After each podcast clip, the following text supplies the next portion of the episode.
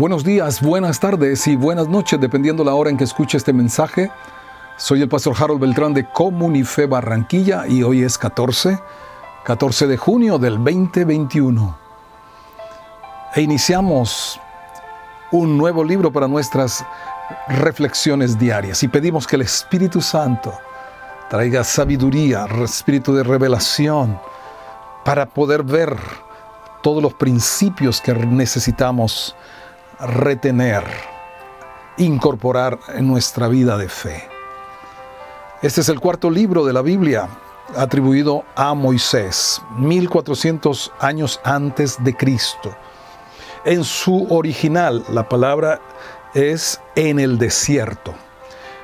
La palabra números fue traducida así por la Septuaginta, que es la traducción griega de la Biblia hebrea y se puso el, número, eh, el nombre de números por los diferentes censos que hubo y una cantidad de datos que también se encuentra a lo largo de este libro. Se dice que el libro de Éxodo cubre un año de viaje por el desierto, el de Levítico un mes y el libro de números 38 años. Trata del pueblo en el desierto, cómo llegaron allí cómo Dios trató con ellos en el desierto y cómo los sacó del desierto en su camino hacia la tierra prometida. Estos primeros 10 capítulos del libro cubren unos 50 días de organización para marchar del Sinaí a la tierra prometida.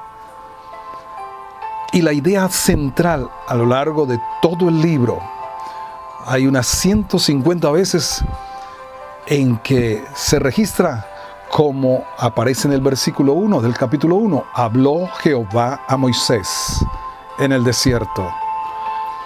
Y así, vez tras vez, habló Jehová a Moisés y a Aarón, diciendo, capítulo 2, verso 1, 150 veces. Eso hace que el pensamiento transversal a lo largo de todo este libro sea a la manera de Dios. Y este es un tremendo pensamiento, poderoso, para que nos funcionen las cosas. Tiene que hacerse a la manera de Dios, no a nuestra manera, no a la manera de la cultura, no a la manera del mundo, a la manera de Dios. Recuerden que ellos han estado 400 años en esclavitud salen con una mentalidad de esclavos. Y esa mentalidad de esclavos no les va a permitir ser a los conquistadores de la tierra prometida. Luego el desierto es un tiempo, es un lugar de entrenamiento, de desaprender para aprender. Desaprender todas las cosas que de Egipto habían traído e incorporar los principios, las leyes de Dios. Por eso se detienen en el monte Sinaí, el libro de Éxodo y toda la estructura que Dios da a nivel de las leyes morales, de los sacrificios y demás. Recuerda, ellos salieron de Egipto, pero la Biblia muestra que Egipto no salió de ellos.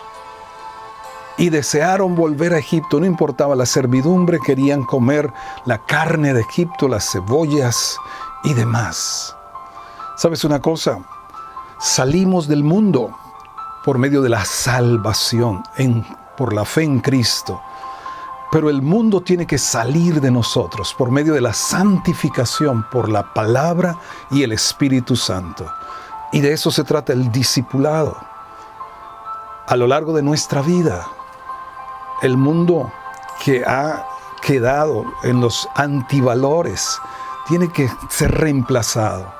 Debemos ser renovados en nuestra manera de pensar para que cambie nuestra manera de vivir y podamos estar preparados entonces para heredar las promesas, como nos dice la palabra de Dios. En este primer capítulo, los tres primeros capítulos del libro, vamos a encontrar el censo militar, 20 años hacia arriba, cuántos estaban aptos para la guerra. Pues ellos tenían que mentalizarse Los esclavos no se defienden, los esclavos no conquistan. Ellos tenían que tomar una mentalidad de conquistadores. Y comienza con esta organización. ¿Qué vemos en, este, en estos primeros capítulos? Un Dios de orden, un Dios, como dice la palabra, que se haga todo decentemente y con orden. Saber cuántos eran ellos, no para confiar en su propia fuerza, en su propia capacidad, pero sí con el entendido que tendrían que batallar, que la tierra prometida no estaba esperándolos con los brazos abiertos, que debían conquistarla, que debían expulsar a los moradores de esa tierra, que no podían hacer alianzas con ellos, sino que debían establecer el reino de Dios en esa tierra prometida. El mismo llamado para nosotros. Tenemos la armadura de Dios tenemos sus promesas. El Señor va delante de nosotros. Debemos ser esforzados y valientes y, e ir en pos del Señor y a la manera de Él para heredar lo que Él nos ha prometido. Israel convirtió cada día en años. El tiempo de Dios no se puede acortar, a menos que Él lo acelere y lo apresure. Pero nosotros sí podemos alargar los tiempos. Lo que debía ser 40 días de travesía, lo convirtieron en 40 años. Que nosotros estemos con el reloj de Dios, en la hora de Dios, en este momento, caminando con el ritmo del Espíritu Santo y a su manera para ver su gloria. el Señor nos bendiga a lo largo de esta meditación y reflexión de este nuevo libro, por el poder, por la unción y la gracia del Espíritu de Dios. Amén.